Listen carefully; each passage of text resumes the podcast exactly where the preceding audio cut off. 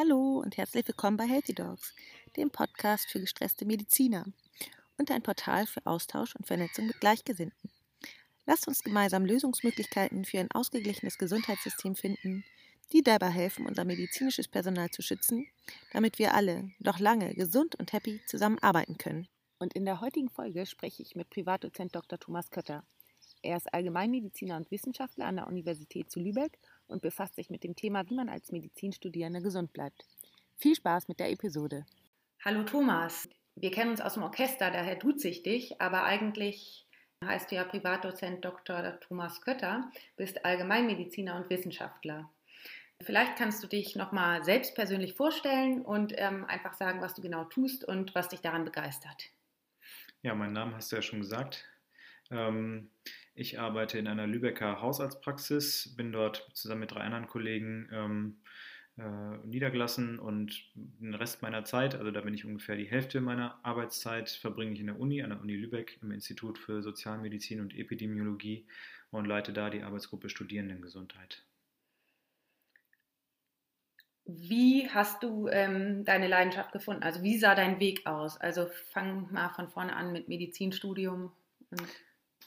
Genau, also während des Medizinstudiums hatte ich einen besonderen Moment und das war etwas, ein Fach, was für viele wahrscheinlich eher mit zu den äh, langweiligsten Fächern im Medizinstudium gehört hat. Ähm, und zwar war das das Blockpraktikum Sozialmedizin. Ähm, da ging es halt darum, Medizin nicht nur auf individueller Ebene zu betrachten, sondern eben auch auf der Ebene von Gruppen und Bevölkerung, also Public Health in dem Sinne und Sozialmedizin. Und das hat mich damals, äh, das fand ich sehr spannend, sodass ich auch nach dem Studium, nach dem Examen, bevor ich angefangen habe, ähm, als Arzt zu arbeiten, da noch einen Aufbaukurs gemacht habe. Das haben die damals angeboten, das konnte man als Student kostenlos machen. Ich war damals noch eingeschrieben und das habe ich dann eben genutzt. Ja, und dann habe ich erstmal meine ähm, Facharztweiterbildung zum Allgemeinmediziner angefangen in der inneren Medizin und habe in dem ersten Jahr festgestellt, dass mich dieser Gedanke nicht mehr losgelassen hat, mehr zu lernen über Gesundheitsförderung und Prävention. Ähm, und ja, habe ich mich umgeguckt, wo kann man da sich vielleicht noch weiterbilden und habe mich beworben an der Medizinischen Hochschule Hannover im berufsbegleitenden Ergänzungsstudiengang Bevölkerungsmedizin und öffentliches Gesundheitswesen. Und da habe ich dann tatsächlich nochmal so eine Art äh, ähm, Offenbarung erlebt, weil eben dort nicht nur Mediziner waren, sondern wir waren 20 Leute im Jahrgang und da waren ähm, Politikwissenschaftler, Juristen, BWLer dabei, Leute aus der Pflege, aus der Physiotherapie, ähm, die alle dieses Interesse hatten und da kamen ganz andere Diskussionen zustande, irgendwie, als das im Medizinstudium der Fall gewesen war. Es war auf jeden Fall sehr, sehr inspirierend. Ich habe während der Zeit meine, meine Arbeit in der Klinik ein bisschen reduziert, sodass ich dann eben diese Zeit freinehmen konnte für das Studium und ähm, ja, bin dann über die Masterarbeit, die man am Ende dieses Studiums verfassen musste, an das Institut für Sozialmedizin und Epidemiologie gekommen, wo ich bis heute arbeite. Schön, also das hört sich auf jeden Fall nach einem interessanten Weg an.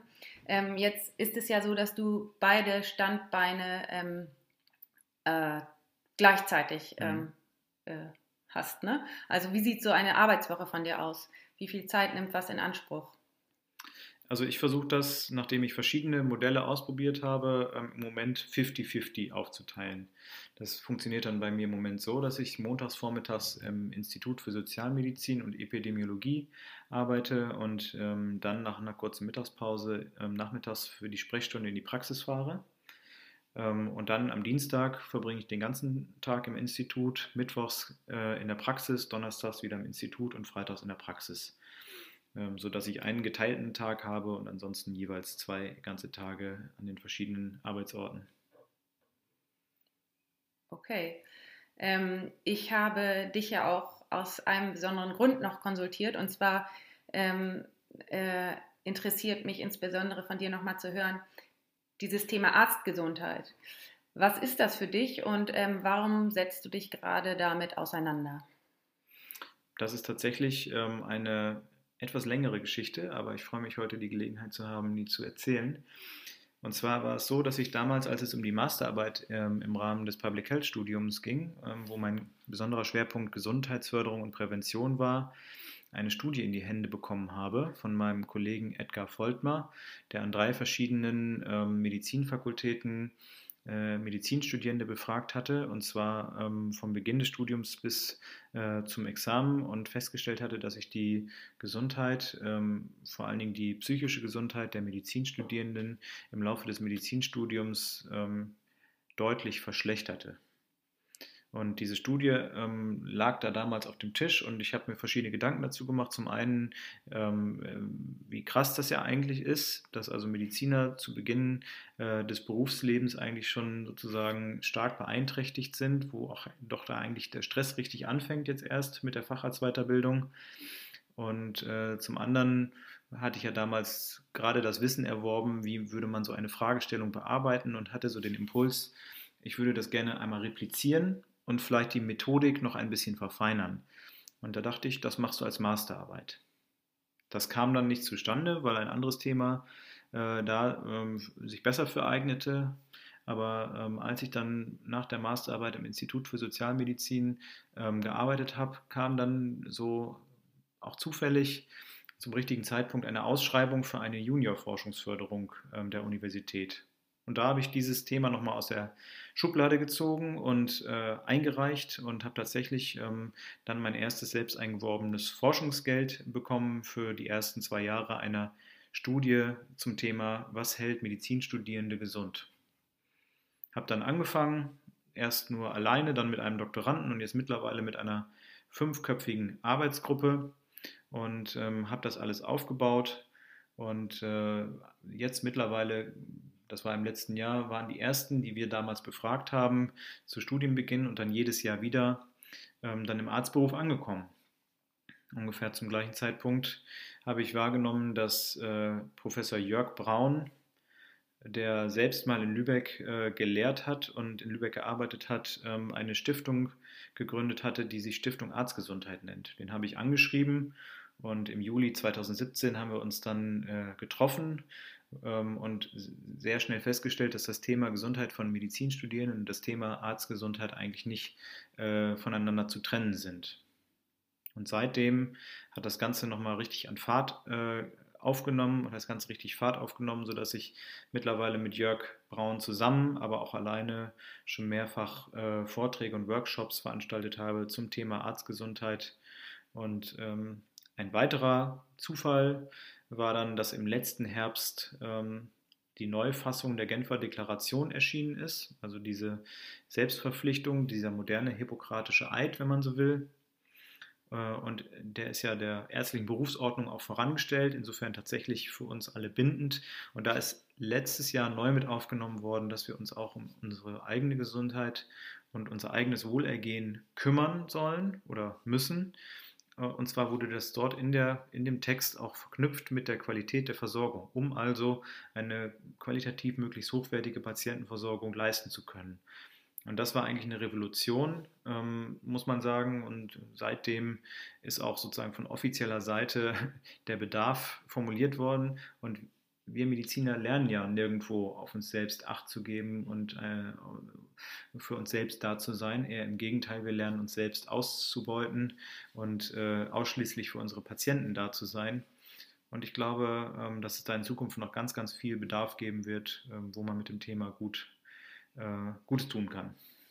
Ja, das denke ich auch. Also ich habe jetzt, da war jetzt gerade so viel drin. Ähm was du gesagt hast. Also ich ähm, habe das jetzt, äh, ich wiederhole das nochmal. Also ähm, ist das ähm, das Thema Arztgesundheit, das hängt natürlich dann auch mit der oder mit einer mangelnden Selbstfürsorge und ähm, gleichzeitig auch mit diesem psychisch anspruchsvollen Berufsbild zusammen. Also ähm, wenn man das jetzt nochmal äh, zusammenfassen könnte, ist ja eine Arztpersönlichkeit, also wie für mich ist dann eine Arztpersönlichkeit, setzt sich aus verschiedenen Faktoren zusammen. Also eine ähm, auf der einen Seite dieser hohe Selbstanspruch, ähm, vielleicht auch gleichzeitig mit, gekoppelt mit einer mangelnden Selbstwahrnehmung, aber auch hohe Leidensbereitschaft und Perfektionismus. Ähm, was äh, hast du sonst irgendwelche, ähm, also warum sind Ärzte anders krank? Wie, ähm, wie könntest du das, was könntest du dazu sagen? Also Warum hast oder warum hast du das Gefühl, sind Ärzte anders krank? Also es fängt schon an mit der Auswahl zum Medizinstudium. Ne? Die äh, ist ja momentan, beruht die Auswahl zum Medizinstudium äh, zum großen Teil auf der Abiturnote. Das heißt also, nur diejenigen, die wirklich ein ganz hervorragendes Abi haben, haben überhaupt die Chance, einen Medizinstudienplatz zu bekommen. Ähm, das sorgt schon dafür, dass eine Auswahl, eine spezielle Auswahl in das Medizinstudium kommt, die im Grunde ab der 10. Klasse, muss man sagen, ähm, um jeden Notenpunkt in der Schule kämpfen mussten. Und im Grunde fing es da schon an, und da waren wahrscheinlich die meisten noch in der Pubertät, dass sie sich selbst für ein bestimmtes Ziel sozusagen ausgebeutet haben und auch ähm, verlernt haben, in Frage zu stellen, ob das, was sie da jetzt machen, vielleicht gerade ähm, äh, zuträglich für die Gesundheit ist oder nicht. Ja, ein Medizinstudienplatz äh, ist immer noch ein, ein, ein, sehr begehrtes Gut. Fünf Leute bewerben sich auf einen Studienplatz, äh, an manchen Standorten sogar um ein Vielfaches mehr. Und äh, ja, viele haben dieses Ziel vor Augen und wenn sie das erreicht haben, ähm, dann geht es halt eben weiter. Dann kommen sie an die Uni und da sind sie plötzlich unter lauter Überfliegern, die alle ein gutes Abi haben und sind plötzlich Mittelmaß. Dann kommen Professoren dazu, die schon ab der ersten Semesterwoche sagen, also äh, irgendwas falsch zu machen, irgendwas nicht zu wissen, das kann im äh, Endeffekt später Menschenleben gefährden. Und das setzt natürlich erheblich unter Druck. Und so werden dann ähm, im Laufe dieses Studiums, werden wir dazu sozialisiert, ähm, unsere eigenen Bedürfnisse zu unterdrücken, auch krank zur Uni zu gehen zum Beispiel. Ja, das kommt durch so etwas ganz Banales zustande wie Fehlzeitenregelungen einen Kurs verpasst, muss man ein Semester dranhängen.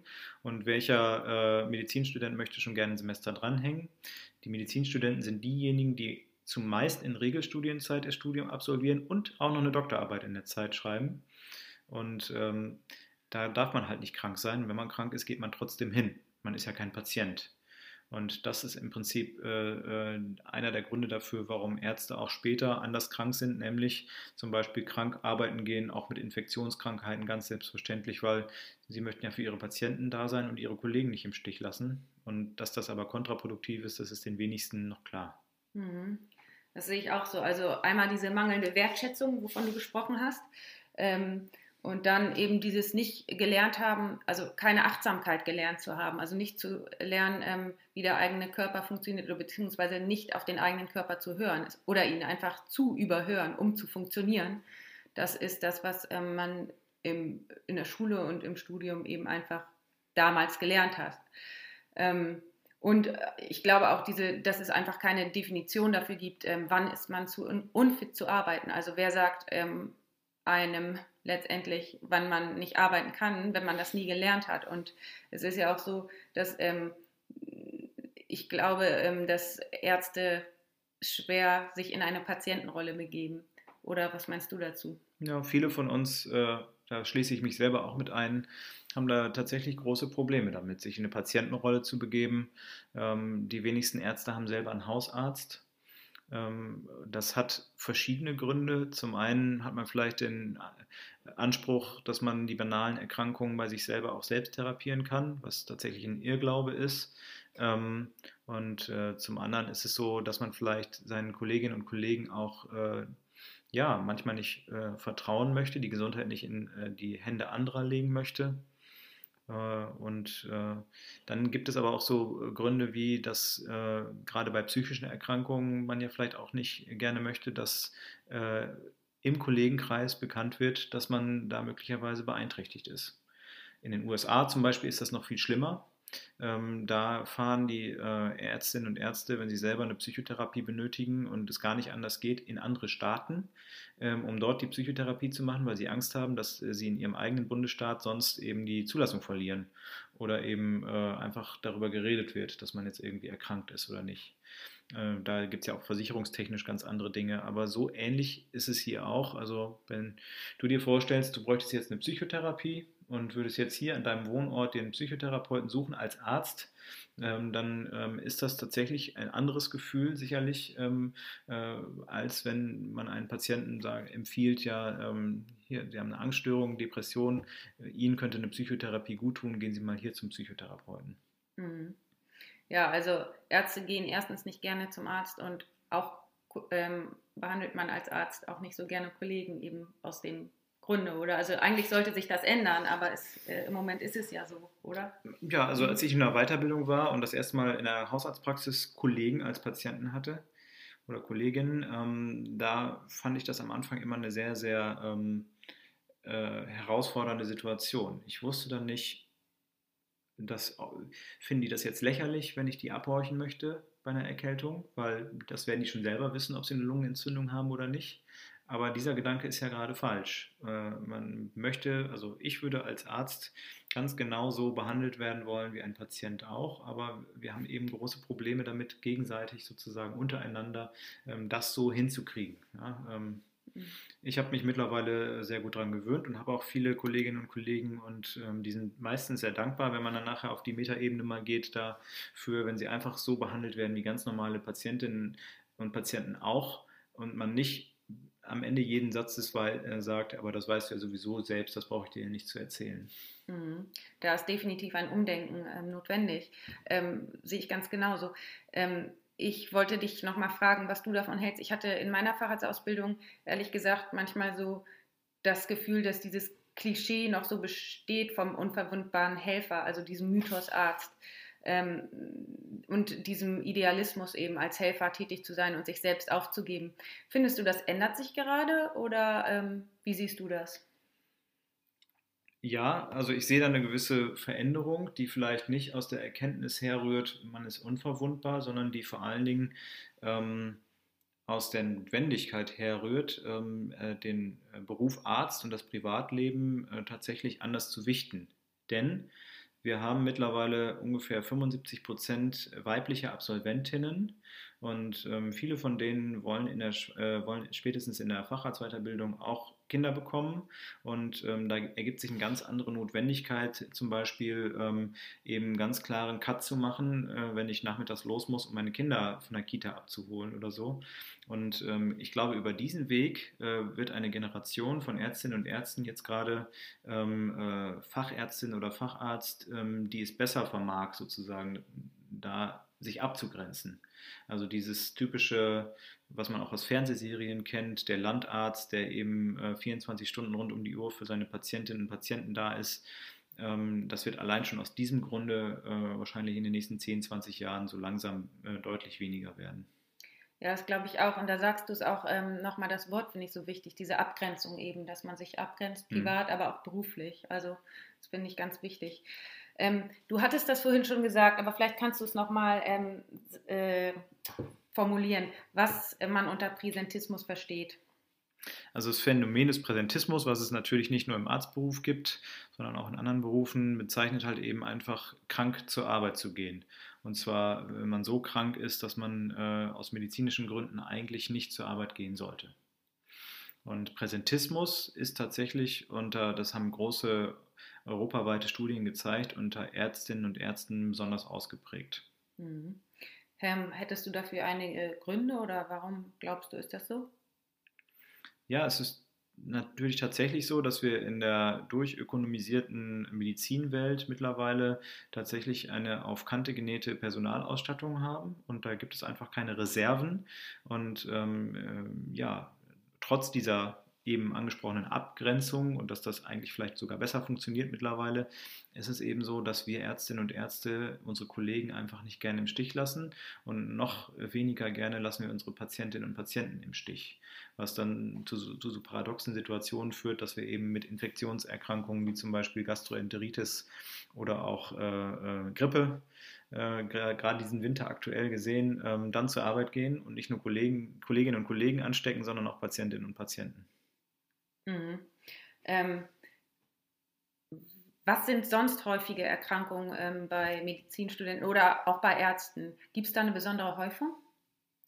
Also seelische Erkrankungen scheinen auch häufiger zu sein bei Ärztinnen und Ärzten, ähm, was in der Endstrecke dazu führt, und das weiß man schon seit Jahrzehnten, ähm, dass sich Ärztinnen und Ärzte häufiger umbringen als äh, die Normalbevölkerung. Das liegt nicht nur daran, dass sie sozusagen wissen, wie es äh, auf für sie selber in Anführungsstrichen angenehme Weise gut funktioniert, sondern das liegt eben auch an den besonderen Belastungen ähm, des Berufs und an der besonderen Persönlichkeitsstruktur sozusagen von Ärztinnen und Ärzten. Mhm. Ja, und ich habe auch gehört, ähm, Burnout ist auch besonders hoch. Das würde ich jetzt mal in den Kreis der seelischen Ja. Erkrankungen auch mit, Ja. äh, äh, mit subsumieren. Ja. Ähm, Genau, also Mhm. das, das sieht man schon, dass also Symptome von Burnout, Burnout ist ja ein, vielleicht eher ein Syndrom oder äh, ist jedenfalls äh, ja oft umstritten, ob das ein eigenes Erkrankungsbild ist, aber Symptome von Burnout betreffen Ärztinnen und Ärzte und schon Medizinstudierende häufiger als zum Beispiel deren Kommilitonen in anderen Fächern. Mhm. Interessant, ne? Mhm. Ähm, jetzt befasst du dich ja insbesondere mit der Lösung dieser ganzen Dinge, also mit der Problematik, die wir eben besprochen haben. Mhm. Ähm, wie bleibt man als Medizinstudierender gesund? Also das beginnt von Anfang an im Grunde genommen damit, dass man sich der eigenen Verwundbarkeit bewusst wird. Und das wird man nicht von selbst, wie wir eben schon besprochen haben. Da ist eher die Tendenz dazu, die eigenen Symptome zu verleugnen, ähm, sondern das muss man, denke ich, im, in den ersten Semestern gesagt bekommen. Wir bieten zum Beispiel Wahlfächer an, gerade für Studienanfänger, wo wir das thematisieren, äh, wo wir eben äh, eine, eine Toolbox füllen wollen, ähm, mit der man gesund durch das Medizinstudium kommen kann. Und dazu gehört für mich in allererster Linie, dass man sich dieses Problems erstmal bewusst wird. Und dann geht es eben darum, die Fähigkeit ähm, für Achtsamkeit zu schulen. Das machen wir auch, haben wir auch verschiedene Angebote dafür, ähm, dass wir eben äh, den Studierenden beibringen, die das nicht von selber können, also die meisten jedenfalls nicht, ähm, äh, achtsam mit der eigenen Gesundheit und achtsam mit dem eigenen Leben umzugehen. Und das ist erstaunlich, wir kriegen dafür erstaunlich viel positives Feedback. Äh, so nicht nach dem Motto, ihr äh, äh, redet jetzt hier alles schlecht und dass wir so schwach sind und ähm, so und dass jeder Medizinstudent krank wird, sondern eher im Gegenteil, dass sie sagen, endlich ähm, formuliert das mal einer aus und zeigt uns auch Wege sozusagen, wie wir damit mit dem ganzen Stress umgehen können. Ich finde, das hört sich total gut an. Also erstmal, dass du sagtest, Reflexion schon sehr früh im Studium, eben ähm, durch die Achtsamkeit und ähm, eben auch ähm, diese Selbstfürsorge durch die Selbstwahrnehmung zu lernen. Also Mhm. das ist jetzt ganz neu. Also ich selber äh, kenne das aus meinem Studium nicht und ich finde das super. Ähm, und ähm, habe das auch auf äh, der Internetseite gesehen. Da ist ähm, der Internetseite, ich glaube, die heißt lust.uni Mhm. Lübeck, gibt es auch ein, äh, kann man mal reingucken, was für Angebote dort ähm, an der Uni Lübeck, äh, was es für Angebote gibt. Und ich glaube, es gibt auch einen kleinen YouTube-Film dazu. Genau. Mhm. Also lustig oder bemerkenswert ist, dass wir an der Uni Lübeck ähm, diese Kaskade, dass man sich um die Gesundheit der Mitarbeiter zunächst kümmert in Unternehmen und, äh, und an Unis und dann bemerkt, okay, zahlenmäßig haben wir aber hier viel, viel mehr Studierende als Mitarbeiter und die sind ja auch eine ganze Zeit lang da, müssen wir uns also auch um die Studierendengesundheit kümmern, dass das an der Uni Lübeck quasi auf den Kopf gestellt worden ist. Und äh, die haben dann gesehen, okay, es gibt eine Arbeitsgruppe Studierendengesundheit, die kümmern sich nicht nur um die Gesundheit von Medizinstudierenden, sondern eben auch die der anderen Fächer. Jetzt müssen wir doch auch mal was für die Mitarbeitergesundheit tun. Und da gibt es mittlerweile das Projekt äh, Gesunde Hochschule. Und da gibt es einen kleinen, ähm, sehr schön produzierten YouTube-Film, wo, wo man sieht, wie das Ganze so ein bisschen zusammengebracht wird. Natürlich sind es unterschiedliche Zielgruppen, aber ähm, ich bin sehr froh, freue mich und bin auch ein kleines bisschen stolz darauf, dass sich an der Uni jetzt so, sozusagen das auch in der Verwaltung ähm, äh, mehr und mehr durchsetzt, eben sich um die Gesundheit äh, aller Statusgruppen an der Uni sich Gedanken zu machen. Also mir gefällt das auch super. Also da sind ja schon sehr viele Angebote zur Prävention dabei. Mhm. Ähm, ich finde, was auch noch wichtig ist, und das wird ja sich, sicher dann im Verlauf auch noch kommen, dass es klare Vorgaben vom Arbeitgeber gibt, ähm, wann sich jemand oder wann jemand nicht mehr zur Arbeit erscheinen sollte Mhm. ähm, und dass die Vorgesetzten auch als Vorbilder fungieren. Ja, ich glaube, das wird aber noch ein paar Jahre dauern, bis das wirklich sich durchsetzt, weil ähm, das eine Art Generationen, äh, ähm, so eine Generationengeschichte ist. Also ähm, diejenigen, die heute Oberärzte und Chefärzte sind, sind häufig da hingekommen, weil sie ihre körperlichen und seelischen Bedürfnisse lange Jahre vernachlässigt haben, um in diese Position zu kommen, gerade an Unikliniken. Mhm. Und äh, von diesen Menschen, die hervorragende Ärztinnen und Ärzte oftmals sind, kann man ähm, nicht verlangen, dass sie plötzlich äh, sozusagen ihre eigene Biografie in, in Frage stellen und sich plötzlich völlig konträr verhalten und das auch anderen so beibringen. Ich denke, das ist äh, äh, eine Sache, die wird noch ein paar Jahre dauern, bis dann diejenigen, die jetzt in Weiterbildung sind, ihren Facharzt machen und vielleicht besser gelernt haben, auch auf sich selbst Acht zu geben und sich eben abzugrenzen, achtsam zu sein, in den entsprechenden Positionen sind, um dann selber Vorbilder zu sein. Ja, ich finde das super. Also mir gefällt das gut, gerade auch ähm, unter uns. Also wir sind ungefähr ein Alter, sage ich jetzt mal, eben die gegenseitige Fürsorge mhm. und das sozusagen aufeinander achten, statt ähm, eben in Konkurrenz zueinander zu sein. Das gefällt mir super und das äh, ähm, ist wirklich ein neues Feld für mich. Wie gesagt, ich bin schon ein bisschen, äh, bei mir ist das Studium auch schon ein bisschen her, aber ich bin ganz begeistert von dem Thema und freue mich deswegen, deshalb auch, dass wir hier heute ähm, miteinander sprechen konnten. Mhm. Ähm, Habe ich noch irgendwas vergessen oder ist dir noch irgendwas wichtig zu sagen? wo wir dich finden, was deine Pläne für die Zukunft sind, irgendwas? Also, du hast die Internetseite ja schon genannt. Ich sage dir nochmal www.lust.uni-lübeck.de. Da kann man alles finden, was wir bisher so gemacht haben und aktuell machen zum Thema Studierendengesundheit.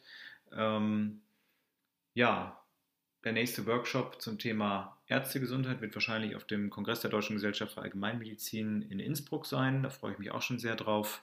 Ähm, wen es dahin verschlägt, da würde ich mich freuen, wenn, wenn ihr auch an dem Workshop teilnehmt. Ähm, Wann ist der genau? Äh, das ist im September, ich meine vom 18., äh, 15. bis 18. September ja. 2019. Okay. Aber da kann man unter www.degam.de ja. auch nochmal nachgucken und das ja. genaue Datum äh, sich dann aufschreiben. Ja. Ja, super. Genau. Ja, dann. Und ansonsten wollte ich noch sagen, dass das Ganze natürlich irgendwie jetzt so ein bisschen dramatisierend, vielleicht auch manchmal äh, äh, ja, traurig klingt, diese ganze Lage, dass es uns so schlecht geht und wir so wenig gut mit Stress umgehen können und so weiter. Aber äh, im Prinzip ist das ein sehr, sehr positives Thema. Also es geht ja darum, Gesundheitsförderung, wie bleibe ich gesund? Ähm, das ist ja viel wichtiger, ähm, äh, erstmal um, als die Frage zu stellen, wie äh, äh, verhindere ich krank zu werden. Das ist nur, nur ein bisschen, andere Blick, äh, ein bisschen anderer Blickwinkel, macht das Ganze aber viel positiver. Denn wie bleibe ich gesund, hat was mit positiven Dingen zu tun, wie gesunde Ernährung, äh, Bewegung, äh, Bewegung in sozialen Kontexten äh, und so. Und ähm, das, ist, das ist etwas, was tierisch Spaß macht. Und äh, wenn man erstmal so auf dem, auf dem Zug drauf ist, dann ist das nichts, was zusätzlich belastet, sondern etwas, was sehr, sehr erleichternd äh, ist und sehr positiv. Das finde ich schön, dass du es nochmal sagst, weil das sehe ich genauso. Das ist nämlich ein echt schönes Thema und es fängt sozusagen schon an, bevor es überhaupt äh, über Krankheit gesprochen wird. Also es ist sozusagen schon vorher.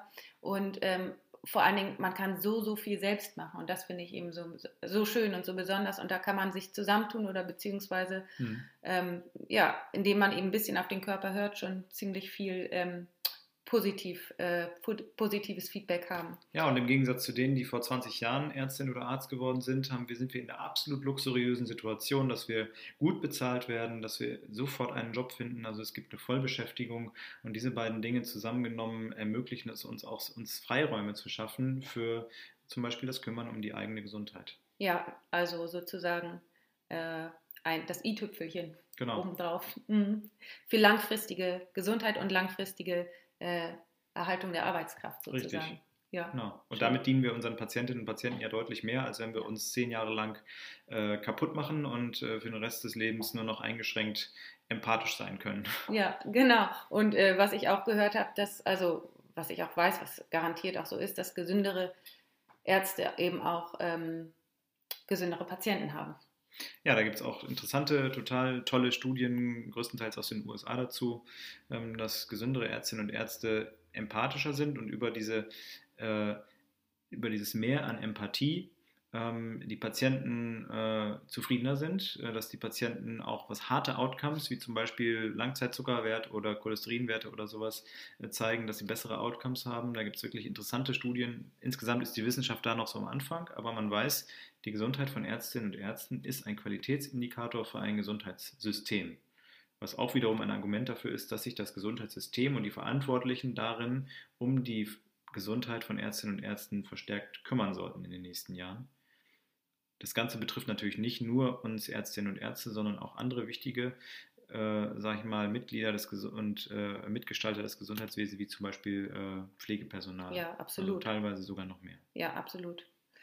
Ähm, eine Sache fällt mir jetzt gerade noch ein, wo ich dich noch darauf ansprechen wollte, und zwar ähm, ist ja schon so ein kleiner, Nor äh, so ein kleiner Vorreiter Norwegen, Mhm. hattest du auch äh, Genau. ge gesagt. Würdest du dazu noch mal was sagen? Ja, also äh, ich bin jetzt ja schon einige Jahre auf Tagungen auch zu diesem Thema und ähm, da ist es immer wieder erstaunlich, was die Norweger ähm, da so erzählen, was sie dort für Angebote haben, was sie dort auch an Forschung zu dem Thema machen.